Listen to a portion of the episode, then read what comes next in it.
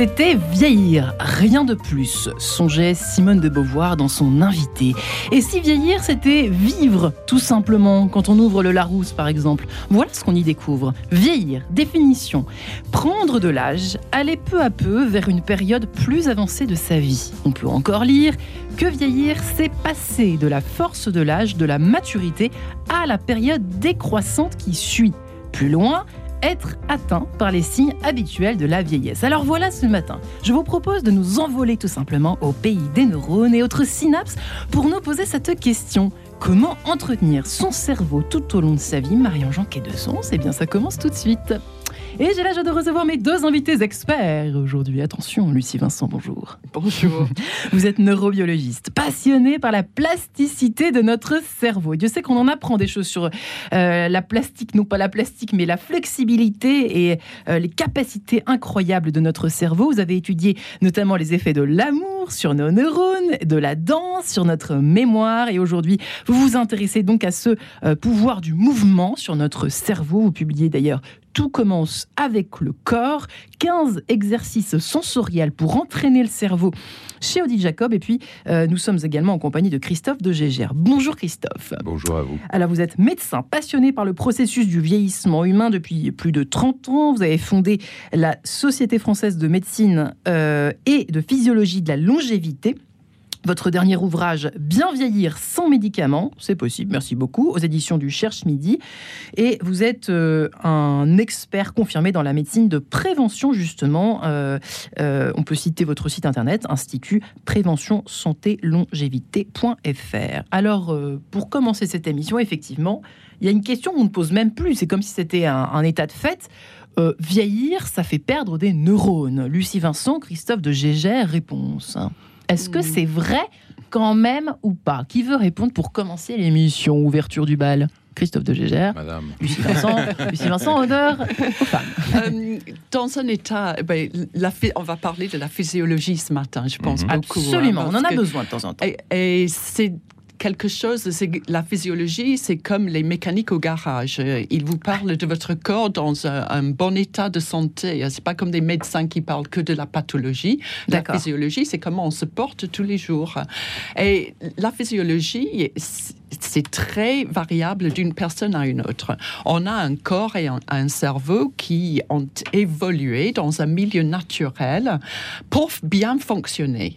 Et quand on fait confiance à sa physiologie, je pense que on se porte bien.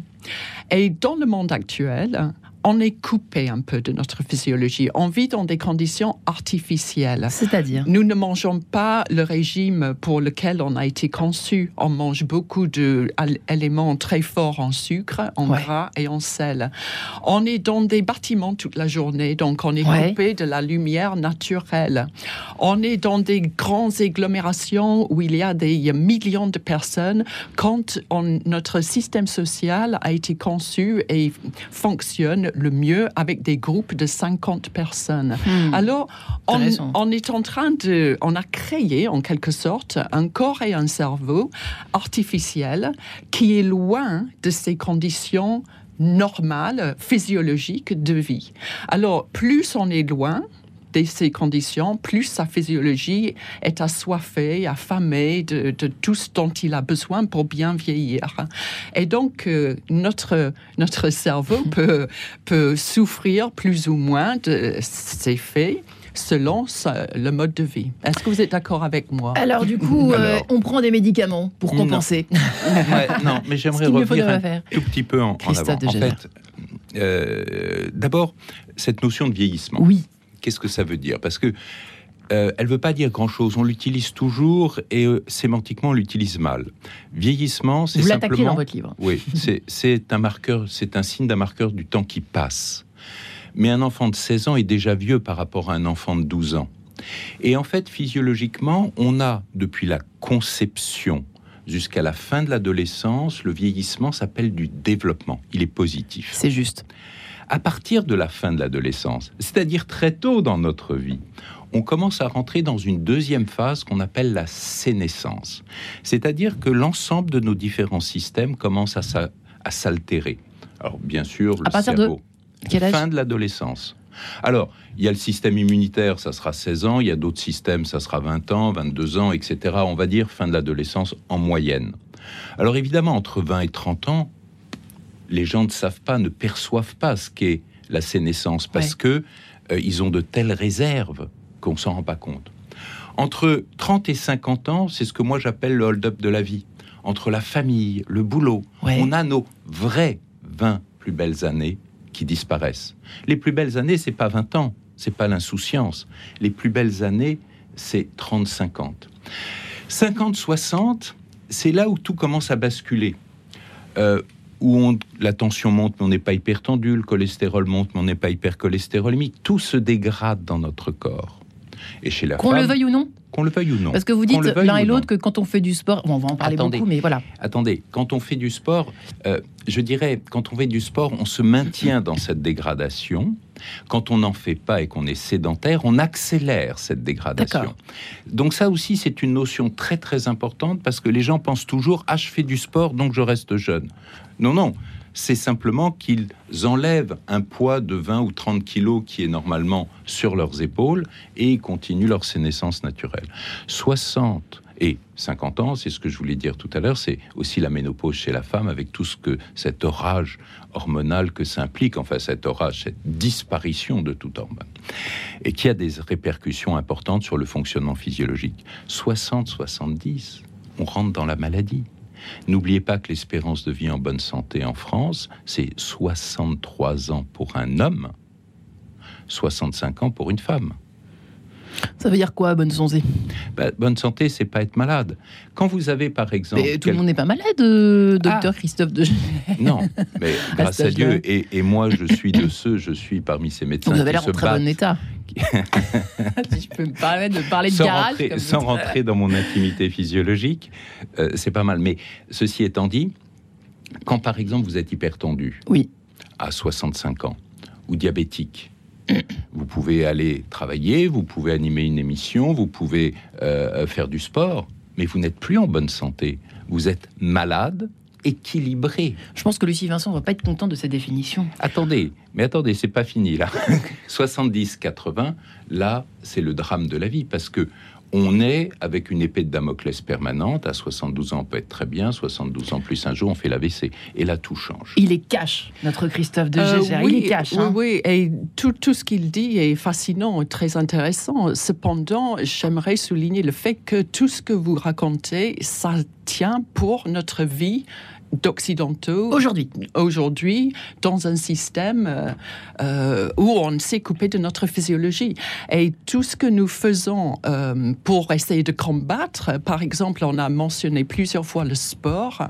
Et pour moi le sport que nous pratiquons aujourd'hui qui est préconisé par tous les médias c'est quelque chose qui est mauvais pour la santé. De faire d'aller dans des salles de sport soulever des poids à répétition faire mais parce qu'on use des articulations en les soumettant à, des forces qui ne sont pas des forces naturelles. Pourquoi j'ai écrit sur la danse? Parce que pour moi, c'est une activité physique naturelle. C'est quelque chose qui implique tout le corps. Les émotions. Qui, fait bouger euh, toutes les articulations. Qui fait travailler euh, des, postures euh, et des attitudes qui sont faites pour séduire. Donc, encore, c'est une attitude physiologique. C'est quelque chose qui, qui est normal pour notre corps, je dois dire, plutôt que de faire des choses à l'excès dans le but de, brûler des calories euh, ou de irriguer le cerveau. Le cerveau est très bien irrigué, hein, on n'a pas besoin de forcer euh, euh, le système sanguin. Alors juste avant de vous poser la question du footing, par exemple, parce que là, on est à mi-chemin entre ce que vous dites et pourquoi pas un, sport naturel. vous dites les sens de l'être humain, moyen, vivant selon le mode de vie occidental, ont complètement été mis en sourdine et fonctionnent, vous l'avez dit, à volume très réduit, hmm. ayant perdu 80% de leur intensité depuis 5000 ans. Mais c'est un scoop effrayant, C'est effrayant, oui. 80%. Mais oui, à cause de tout ce que je disais tout à l'heure. L'essence, la physiologie, c'est l'essence. Pour les auditeurs qui n'ont pas lu votre livre encore, euh, donc il y a la vue, l'odorat, l'ouïe. Voilà, le but du le livre, c'est pas de parler du mouvement. Hein. Ça, c'était le livre précédent. Hein. C'est ce livre, c'est sur les sens, l'importance de faire travailler tous les sens du corps. On a les sens effectivement externes que vous vous avez cités, euh, oui, odorat, etc., vu. et on a aussi des sens internes qui signalent au cerveau absolument tout ce qui se passe dans le corps.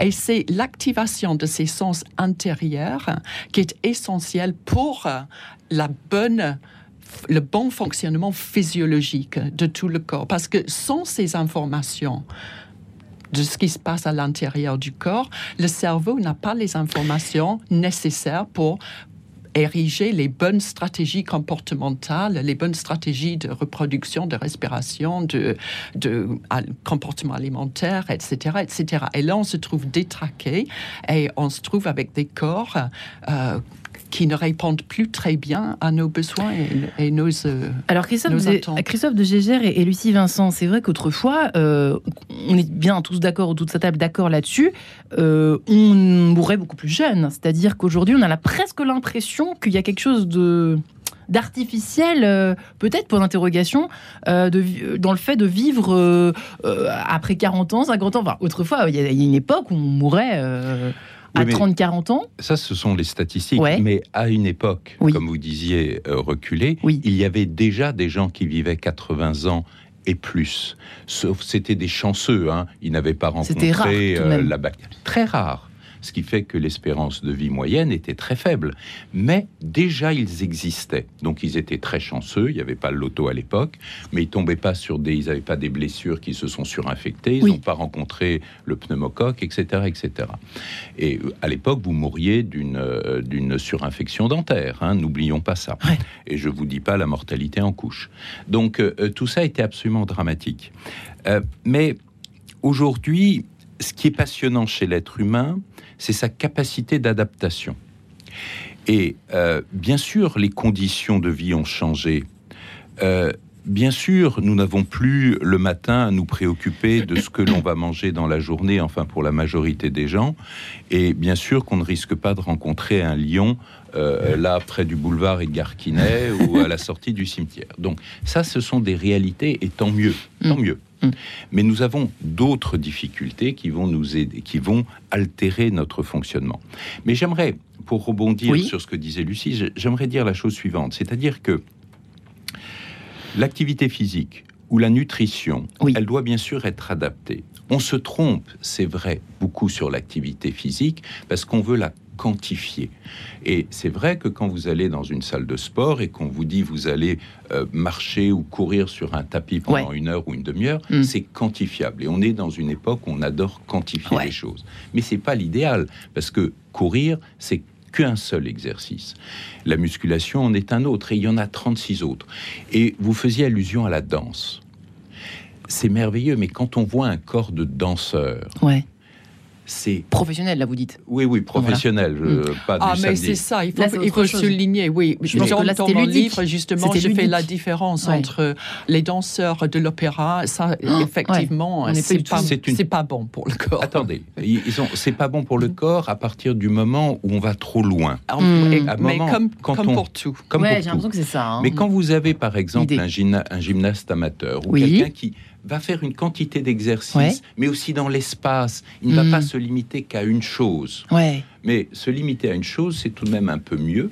Se limiter à une chose, c'est tout de même un peu mieux que de rien faire du tout. Et le gros problème, c'est la sédentarité. Ça, c'est vraiment le gros. On est, ah, on est d'accord là-dessus. Tous. Mm. Absolument. Alors, Vincent, ça, on est parfaitement d'accord ah, là-dessus. Ah, oui, oui, justement, tout le livre sur la hein. danse était sur la sédentarité, en fait, parce que c'est le fléau de la vie actuelle. Je pense que c'est le ça facteur. Rend triste, ça rend déprimé. On dit, sitting is the new smoking. Parce que mm. après le tabac, la sédentarité est la cause principale de maladies et de décès. Hein. On ne se rend pas compte que quand on est assis, on est en train de priver son cerveau et son corps de toutes les informations qui sont générées quand on bouge. Ah on a découvert il y a une vingtaine d'années les myokines. C'est quelque mmh. chose qui était inconnu avant. Et maintenant, on sait que chaque fois qu'on bouge, ces muscles libèrent, mais des centaines, pas une ou deux, des centaines de substances endocrines qui agissent comme des hormones dans tout le corps, qui s'appellent des myokines. Ils agissent dans le corps et dans le cerveau. Et On pense donc que une des raisons principales pour lesquelles la sédentarité est tellement néfaste, c'est parce que ça prive le corps et le cerveau de ces informations essentielles pour le bon maintien physiologique de tous nos systèmes. Alors, quand on est au boulot, pour les gens qui nous écoutent, ce matin, auditeurs euh, qui sont complètement sédentaires. danser. Je peux juste citer, j'ai fait un site internet Mhm. pour que les gens puissent se lever et danser à n'importe quel moment. C'est gratuit, Mais libre sans paraître un peu dingue, parce que ça paraît. euh, Euh, voilà, ça- si je me mais lève à c'est la le rédaction, problème. Me pour mais c'est hein. ça. Une Mais folle, il faut, il faut oser, il faut dépasser, et il faut appuyer sur www.clickanddance.com. et puis, on a des vidéos de deux minutes pour se lever et faire des pas de danse pour faire travailler tout le corps pendant deux minutes. Puis, on s'assoit et on continue à travailler. Ou alors, euh, par exemple, entre midi et deux, est-ce que ça peut être une bonne idée, au lieu de s'asseoir pendant deux heures, euh, se faire, alors de temps en temps un resto c'est bien, mais par exemple se marcher, faire une balade euh, dans un coin de verdure pas loin, choses C'est ça? c'est le béaba. Il Hein faut commencer par ça. Oui, bien sûr qu'il faut se lever entre midi et deux et. Le- une. Mais on dit toutes les Et heures, sens deux éveil. minutes par heure. C'est la pré- c'est ce que deux préconise. par heure. Deux se par lever heure. deux minutes par heure. C'était les conclusions d'une immense étude par la NHS, le, le système de santé anglais, euh, qui cherche par tous les moyens de faire des économies. Et ils disent tous les heures, deux minutes, il faut se lever et bouger. Pour les personnes qui sont très immobilisées, avant que nous nous séparions quelques instants, euh, Christophe de Gégère, rapidement, comment, comment faire? Est-ce qu'il y a des choses, à, des exercices à faire Très éventuellement immobilisés, vous voulez dire par quoi? Sur leur chaise de bureau Soit par un handicap, ou par un soit handicap par une chaise au bureau, très bon. Vous avez gagné un pain au chocolat. Je crois que il y a aussi un, autre concept qu'il faut Oui. euh, regarder, c'est que nous sommes tous très différents. C'est-à-dire que les deux minutes pour certains seront très importants, mais pas du tout suffisants.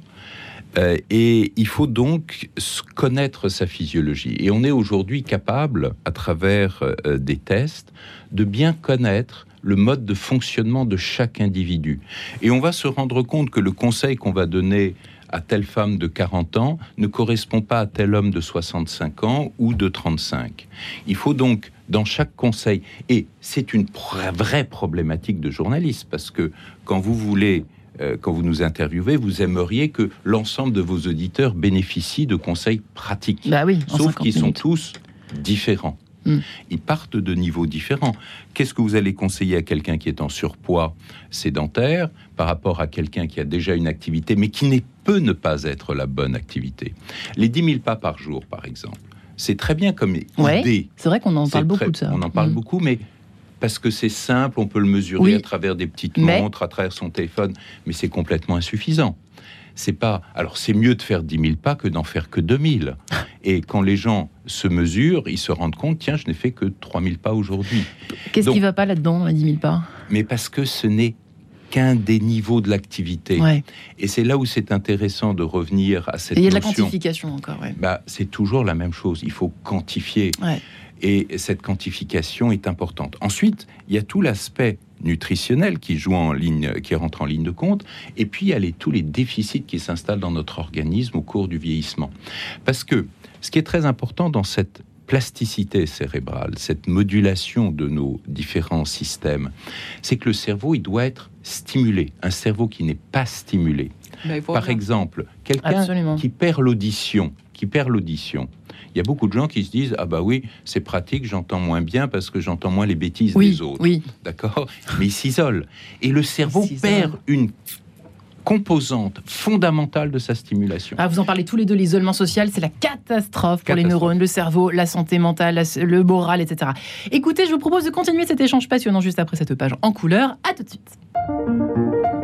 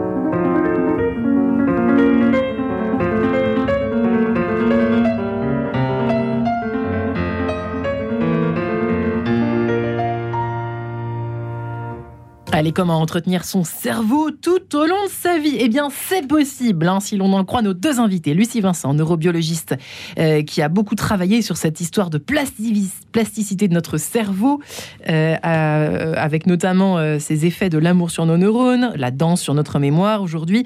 Tout commence avec le corps, tout simplement physiologiquement parlant, 15 exercices euh, sensoriels pour entraîner le cerveau. C'est ce qu'elle nous propose aux éditions Odile Jacob. Votre site internet, on peut le rementionner aussi ah, C'est euh gentil, oui. Ben, mais pour des gens qui n'ont pas beaucoup de mobilité, vous avez demandé comment ils font, mais j'ai fait des danses assises euh, en chaise. Il y a des playlists pour des personnes qui ne peuvent pas se lever pour danser. C'est www.clickanddance.com à l'anglais avec le C à la danse, mhm. clickanddance.com. Et ben voilà, c'est noté. Christophe de Gégère est également avec nous, médecin que vous êtes passionné par cette histoire du processus du vieillissement. Euh, vous y travaillez depuis de nombreuses années. Vous avez fondé la Société française de médecine et physiologie de la longévité euh, et vous, avez donc euh, publié ce dernier ouvrage Bien vieillir sans médicaments aux éditions du Cherche Midi. On peut mentionner également votre site internet Institut Prévention Santé longévité.fr. Euh, Lucie Vincent, effectivement, vous racontiez effectivement qu'on pouvait euh, tout simplement euh, eh bien, bouger peut-être le bout de ses doigts à quand on est assis sur un, sur un fauteuil. c'est vrai qu'on peut plus que ça. Un peu plus que ça. danser assis, c'est encore possible. Mm. Il y a une histoire quand même, effectivement, de mm, se reconnecter aussi. Vous, vous en parlez mm. pas mal dans, dans, votre livre. Finalement, si reconnecter nos sens, 80%, 45 000, enfin ça me paraît dingue, mais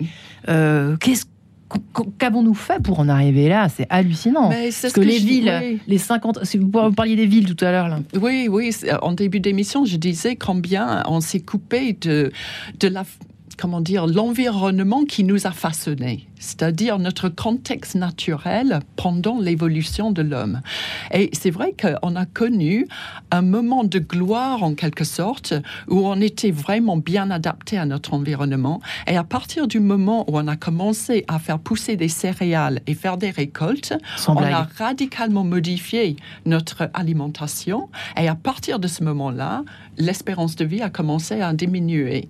Et on est venu aujourd'hui donc euh, dans un monde où on vit, certes, assez longtemps, mais avec euh, souvent de la maladie. Non, mais l'espérance de vie augmente. Hein. Euh, Alors, oui, ça, d'accord. Oui, mais parce que on maintient des gens artificiellement en vie dans des états physiologiques très diminués. Vous pouvez juste détailler, Lucie Vincent, ça, ça m'intrigue cette histoire de, de de culture. Qu'est-ce qui a mm. fait que, en détail, euh, bon, en quelques instants mm. Mais en effet, pour être des chasseurs-cueilleurs, hein, c'est-à-dire de manger une alimentation variée avec euh, des racines, des feuilles, euh, quelquefois de la viande, mais euh, beaucoup de, fruits et de légumes.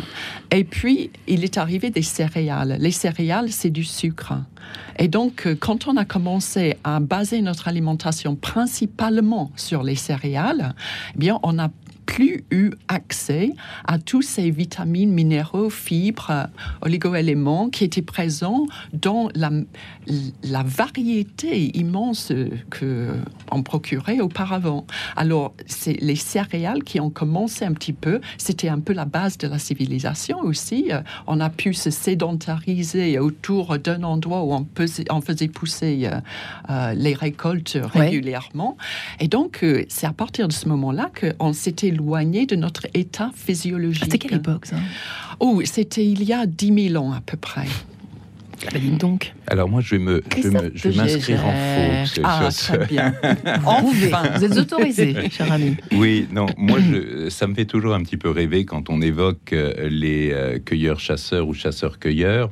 Euh, avec une espérance de vie de 23 ans à l'époque. Euh, c'était c'était pas l'idéal. Non, non, ah, c'était après l'espérance de vie, 23 ans. Ils avaient des corps, des dents euh, magnifiques. C'est après qu'on a commencé à baisser. On, a, on a peu d'informations sur cette époque, d'accord Et c'est les quelques squelettes qui sont retrouvés ne peuvent pas généraliser les, les informations. Je crois non, que... Non, je suis désolée. Je ne peux pas vous laisser me contredire. Il y a débat. Ah, mais si, si, il, non, il y a des recherches récentes. Jusqu'à quelle époque alors? Jusqu'à Il y a des recherches récentes qui montrent justement cette coupure hein, avec une différence dans les squelettes et les corps hein, très radicale entre l'avant et après. Je, on va tomber d'accord sur la chose suivante. C'est-à-dire que moi, personnellement, je cherche pas à revenir à cette époque-là. Et, je pense que la solution n'est pas de revenir à cette époque-là, bien sûr. En revanche, c'est vrai, et tous les scientifiques euh, le, décrivent très bien, l'apparition des céréales est un véritable tournant parce que c'est l'apparition des sucres. Et les sucres jouent sur un des mécanismes essentiels du vieillissement qui est la glycation nous mangeons beaucoup trop de sucre, et ça devient un cercle vicieux parce que l'avantage des sucres, c'est qu'ils montent très vite au cerveau et ils animent un peu ces centres de la récompense, de la satiété, hmm. et qui font qu'après une journée d'enfer, eh bien, on va vers les sucres, et c'est un piège, comme vous le dites euh, très justement. Quels sont les effets négatifs de la glycation? Ah. eh bien, les effets négatifs de la glycation, c'est très simple. Vous avez le glucose, c'est un petit sucre qui euh, va partout dans l'organisme, au niveau du cerveau, des yeux, de la rétine, des reins, euh, sous la peau, partout. Et il va créer, il va se comporter comme une espèce de glu. Euh, ça, nous amène à nous caraméliser doucement. Et donc, c'est une espèce de glu qui va se former et qui va euh, emprisonner des protéines. Ces protéines ne seront plus fonctionnelles, vont créer une réaction inflammatoire qui va être à l'origine, par exemple, de problèmes cardiovasculaires parce que ça va toucher les vaisseaux. C'est pas le cholestérol qui est le problème, c'est les sucres. Et une fois que le vaisseau va être attaqué, que l'inflammation se fera, à ce moment-là, le cholestérol va se coller dessus dans un deuxième temps. Et il y a toute une cascade de stress oxydant qui va se mettre en place et qui va nous amener aux fameuses pathologies. D'accord? Donc, mais le point de départ. Et l'immunité, euh, Christophe de Gégère, ça en fait partie? On tombe plus facilement malade, euh, là peut-être même un peu plus jeune, quand on mange trop de sucre, ça peut affaiblir le système immunitaire ou ça pas Ça affaiblit l'ensemble de nos systèmes, y compris le cerveau, donc mais tout, partout. D'accord. D'accord. Et euh, d'où l'importance de la stimulation du cerveau pour lutter contre un certain nombre de ces phénomènes négatifs, parce que le cerveau est capable de réagir, et c'est ça qui est passionnant. Mais il faut savoir le stimuler, il faut savoir aussi développer l'énergie pour le stimuler, parce que c'est un de nos gros problèmes de société, c'est que à partir d'un certain âge, on n'a plus l'énergie du fait de la sénescence des différents problèmes, des différents systèmes physiologiques. Et c'est ce qui est repris dans le livre. Et à chaque instant, à chaque âge, il faut être capable euh, de travailler son système physiologique. C'est un petit peu, pour, pour les auditeurs, euh, c'est un petit peu, euh, notre corps est un petit peu comme une voiture. Quand vous achetez une voiture, vous investissez un peu d'argent et ensuite, la voiture, maintenant, les voitures modernes vous rappellent d'ailleurs la maintenance. Eh bien, ce que vous faites tout naturellement pour garder votre voiture en bon état, c'est-à-dire vérifier le niveau euh, d'huile, etc., etc., vous ne le faites pas pour le corps humain. Et on peut faire exactement la même chose pour le corps humain, assurer la maintenance de son corps. Et ça, c'est une chose qui est fondamentale. Et ensuite, il faut le travailler, ce corps. Et il y a une multitude de façons de le travailler pour qu'il reste dans, la meilleure, dans, le meilleur, euh, dans le meilleur état possible. L'énergie m'intéresserait de... Le cerveau est essentiel. Pourquoi? Parce que du cerveau va justement découler toute cette énergie. Est-ce qu'on va s'animer? Est-ce qu'on va bouger? Est-ce qu'on va commencer à faire attention à notre nutrition? Donc, c'est de notre cerveau et de cette prise de conscience, de cette prise de conscience qu'on se dégrade. Parce que le, grand problème de beaucoup de nos contemporains, c'est le déni. Voilà on est dans le déni. Et souvent, quand on fait un petit peu d'activité physique, quand on mange pas trop mal, euh, eh bien, euh, c'est vrai qu'en se comparant aux autres, on se rend compte qu'on est plutôt mieux. Donc, on se dit de toute façon, il n'y a rien à faire, le vieillissement est inéluctable, euh, donc laissons aller. Et quand on sera malade, on a un très bon système de santé qui va nous prendre en charge, etc. Non, l'enjeu, c'est de ne pas être malade. C'est de travailler en amont. Là-dessus, on est d'accord, Lucie Vincent. Mais je suis entièrement d'accord. Hein. Et c'est quelque chose que je pense est très important. Et dans votre institut, je pense que ça doit être un sujet central. C'est les gens pensent que en vieillissant, on bouge moins ça fait partie de comment dire de notre image du vieillissement. Une pétition de principe. On arrête de, de, jouer, on arrête de, danser, on arrête de, profiter de la vie. Et ils pensent que c'est comme ça que doivent se comporter Ouais. des personnes vieillissantes. C'est juste, oui, oui. C'est ça. hein. Tu sais, je suis vieux, oh, tu sais, je suis vieille. Et, oh, Après. oui, c'est ça. Mm. Oh, ben oui, à mon âge. Mais au contraire, hein, c'est on vieillit parce qu'on arrête de bouger. Et si on se Hmm. force, si on trouve, vous parlez très justement de cette motivation, l'énergie qui vient du cerveau, parce que la dopamine, disons en, en gros, Ouais. euh, c'est ça qu'il faut travailler pour avoir envie de bouger. Essayer de stimuler tous ses sens pour trouver cette motivation pour explorer encore la vie et de continuer à se comporter comme on se comportait quand on était euh, dans la force de l'âge, comme on dit. hein. Ouais. Ouais, ce qui me, ce qui me frappe, c'est que les gens qui vieillissent le mieux sont toujours des gens actifs, Mm. qui sont actifs dans leur cerveau, qui ont envie de créer, qui aiment, Oui. qui vont vers les autres. Oui. D'accord? Intéressant ça. Aller Oui. vers les autres. Aller ça nous vers parle l'enquête de son son Radio Notre-Dame. Mais c'est, mais c'est très important à partir du moment où on se met en retrait, et c'est un des problèmes de de la l'EHPAD. retraite. hein. Retrait de la vie quand nous sommes séparés Retrait tout de à la l'heure. vie, hein. oui. Et, et l'EHPAD, de- de- l'EHPAD, c'est quelque chose. Moi, je ne connais aucune personne, euh, moi, qui a une grosse activité, qui a eu une grosse Ouais. activité de gériatre. Donc, j'ai bien Oui. vu, si vous voulez, quand on est en EHPAD ou quand on dirige un, un, euh, un établissement, on se rend bien compte que personne n'a envie d'y aller volontairement. C'est les gens sont obligés, et souvent d'ailleurs par la famille, pour des raisons de sécurité très souvent, hein, Mm. parce que euh, sinon les gens sont de plus en plus isolés chez eux. Mm. Et donc, il vaut mieux qu'il soit peut-être entouré d'autres gens, mais c'est pas adapté. Le- le- L'élément le, plus central et le meilleur pour une personne âgée reste la famille. Hmm. Et c'est pas simple à faire. Pour cette stimulation. pour cette pour cette stimulation, stimulation. bien sûr. Mm, Ah c'est ben, ça. évidemment, parce Pour qu'il y a la rester connecté à la vie. Pour, Tout à fait. euh, Pour Alors quand il n'y a pas de famille, il peut y avoir aussi autre- euh, d'autres personnes évidemment euh, proches en fait. Mais hein. bien Bon, sûr, ça, ah c'est- oui. oui Mais c'est important proches. de le mentionner, hein, la- la- l'importance des autres, d'aller vers les autres, de ne pas.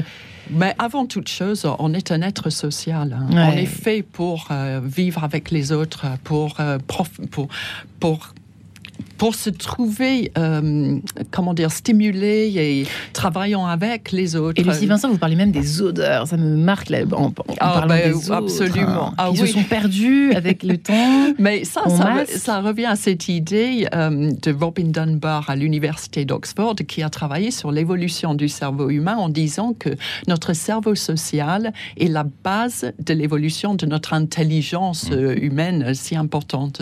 Et il dit qu'on peut tout expliquer par euh, notre, nos stratégies de sociabilité. Et donc, euh, il dit que tout ça, ça a évolué dans un monde où le, le groupe d'êtres humains était constitué de 50 personnes. Et Hmm. aujourd'hui, on ne vit plus en groupe de 50 personnes euh, qui sont un petit peu nomades et puis qui se rencontrent une fois par an pour des grosses fêtes et puis continuer leur, leur chemin. Aujourd'hui, on vit dans un- une agglomération, mettons, même dans les petits villages à la campagne, on est 1000 personnes. Ouais. Et euh, ici à Paris, on est combien de millions de personnes aujourd'hui? Et donc, euh, les sens qui ont développé dans un système social réduit sont un petit peu surmenés ou noyés ou euh, ne fonctionnent plus de manière optimale, en tout cas dans ces grosses sociétés, et en particulier l'odorat. Et je ne sais pas si vous avez vu cette publication où il parle euh, de la... euh, on peut faire une, une prédiction de l'espérance de vie des personnes en fonction de leur capacité à reconnaître des odeurs. Hmm. C'est-à-dire le système odorat fou. baisse euh, avec euh, l'approche de la mort, hein, carrément. C'est incroyable. J'étais sidérée de découvrir ça. Ouais, c'est intéressant. Moi, On peut je- entraîner son odorat, Christophe de Gégère, ça peut être un on, exercice. on peut, ça. on peut tout entraîner. On peut tout entraîner, tous les sens. hein. Tous les Exactement. sens. Et Louis aussi, Et en Et particulier s'entraîner à, à entendre, Mais- à Oui. sentir. Mais euh, bon, j'ai pas vu la publication, mais en réalité, on retrouve ce genre de notions sur l'ensemble de nos sens et l'ensemble de nos capacités.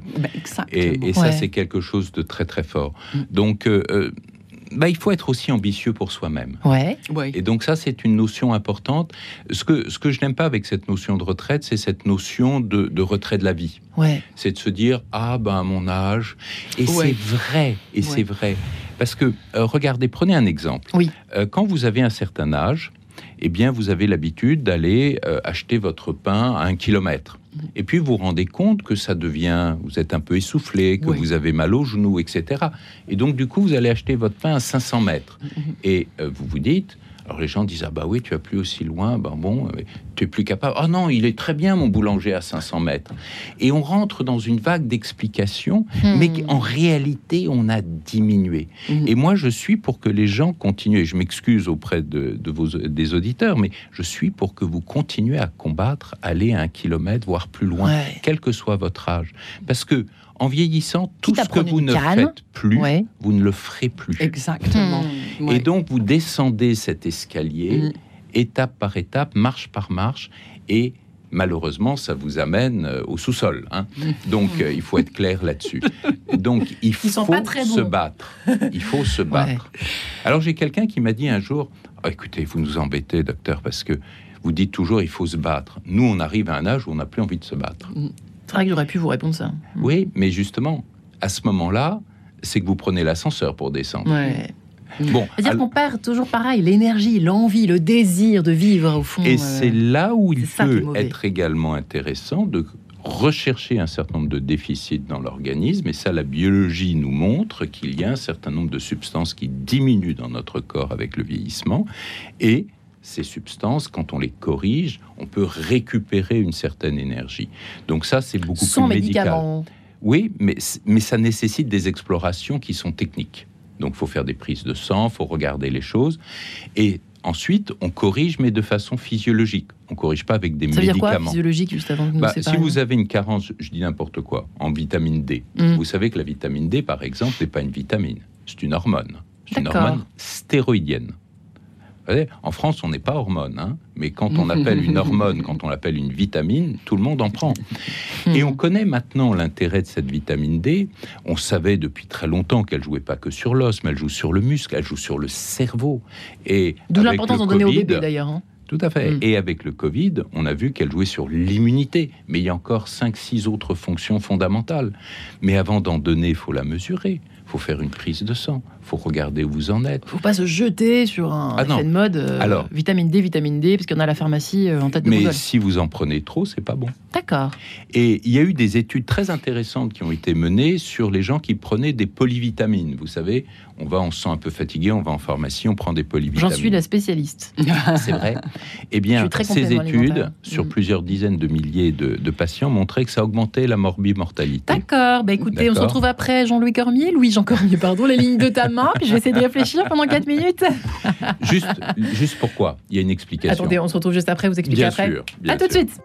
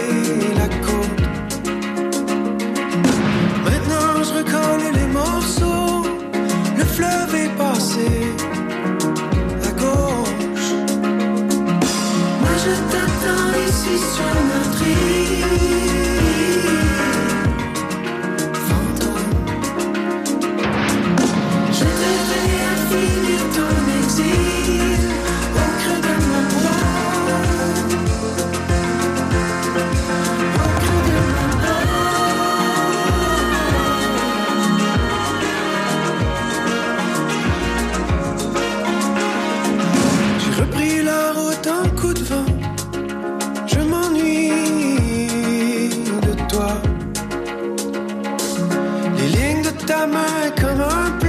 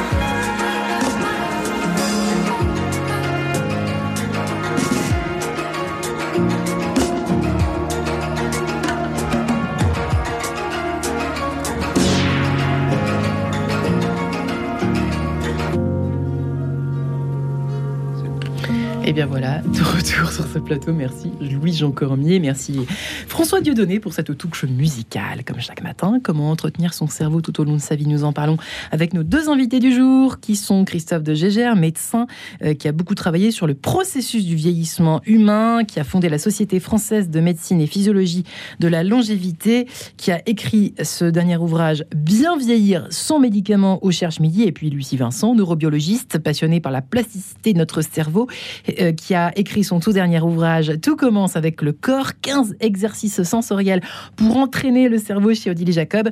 Euh, effectivement, Lucie Vincent, alors nous avons un peu dérivé effectivement sur euh, la vitamine D, mais c'est intéressant aussi de savoir qu'il faut parfois aller tester, aller voir un petit peu, faire un bilan, faire un point comme au garage, voir ça, faire un contrôle technique pour voir ce qui nous manque, pour pouvoir eh bien, répondre aux besoins de notre petit cerveau, de notre corps humain. Oui, tout à fait pouvoir mieux danser, ah mieux bouger, sentir euh, l'air, le vent, les odeurs, la nature.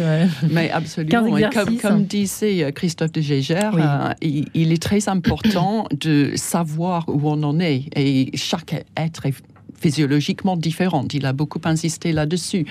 Et je dirais qu'un des éléments essentiels dont on n'a pas parlé euh, dans ce sujet-là, c'est le fait de savoir euh, s'écouter, d'être à l'écoute de son propre corps, de euh, faire un peu plus attention à soi. Par exemple, quand on n'a plus d'énergie, qu'on n'a plus envie, il se passe quelque chose. Ça veut dire qu'il oui, mais par exemple, quand on s'assoit pour déjeuner ou dîner et on se rend compte qu'on n'a pas faim, qu'on a très faim, qu'on a envie de tel aliment, de pas tel autre.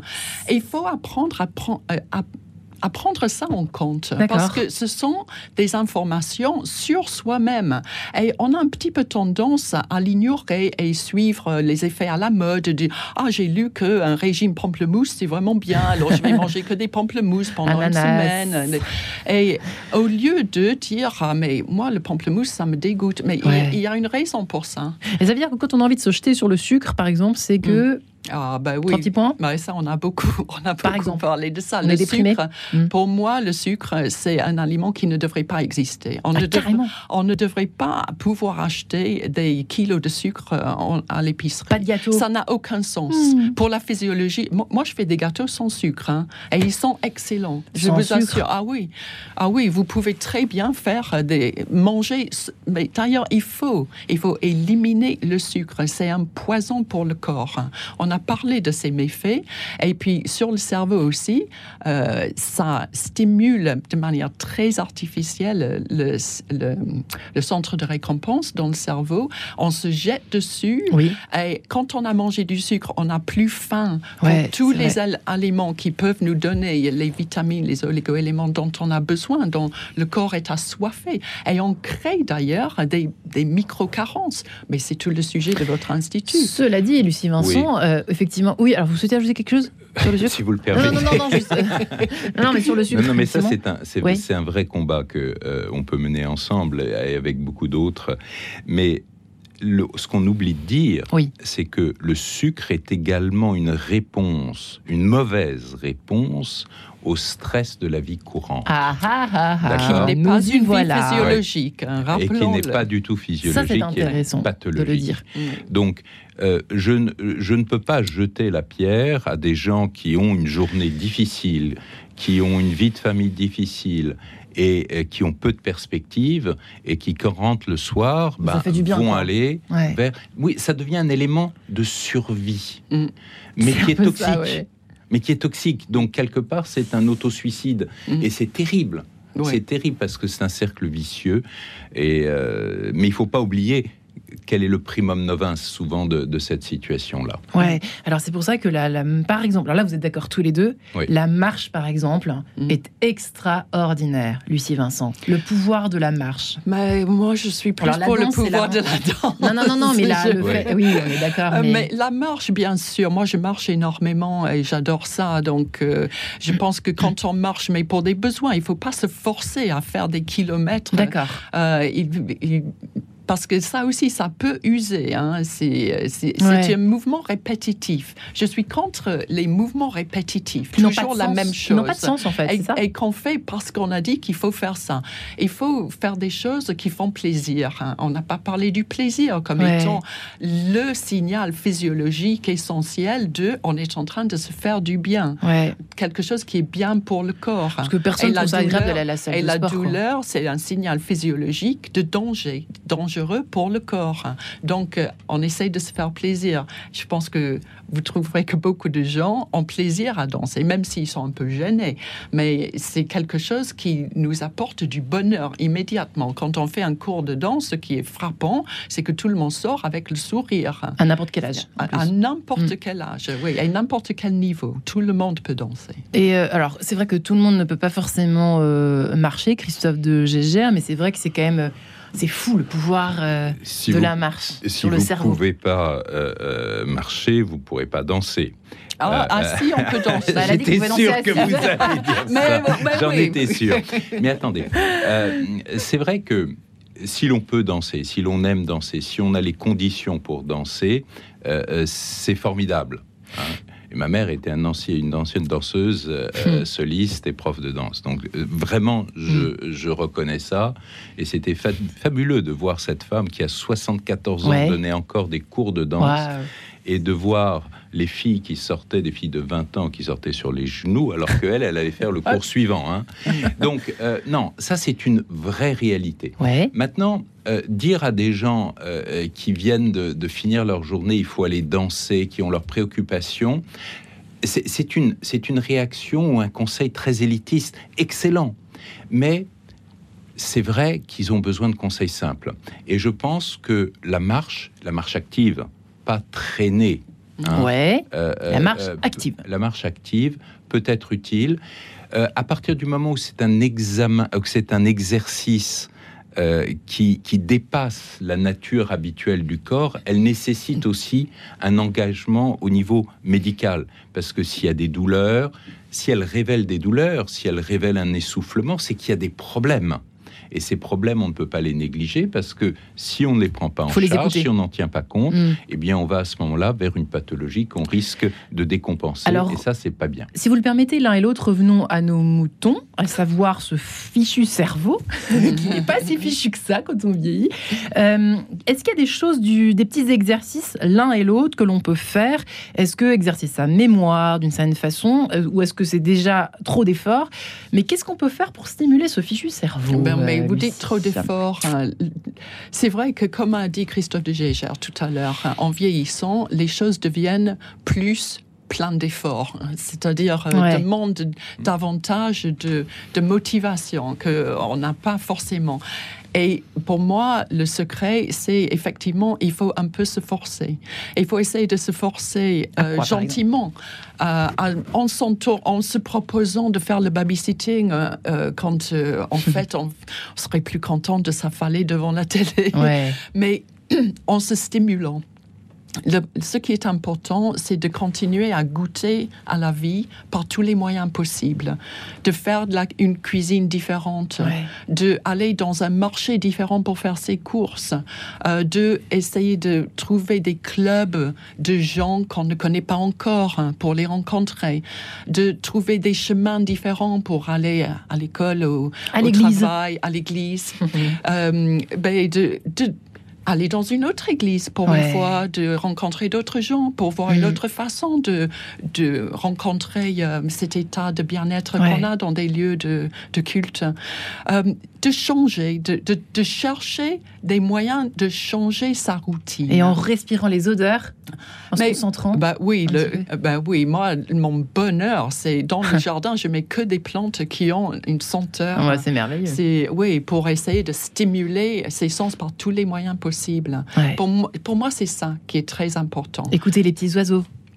Évidemment. Quand on les, est dans les leur vie, là, oui, leur inventer une vie, euh, une, euh, une histoire, euh, Ouais. c'est très Comme font les bébés d'ailleurs. C'est marrant, quand on observe des bébés, ils font tout ce qu'on rêverait de faire encore. Et Ah oui, et pourquoi dans les jardins publics, pourquoi les enfants, on voit les enfants, ils se chamaillent, ils, ils vont sur les balançoires, les toboggans, les, euh, tout ce Ouais. ils, courent.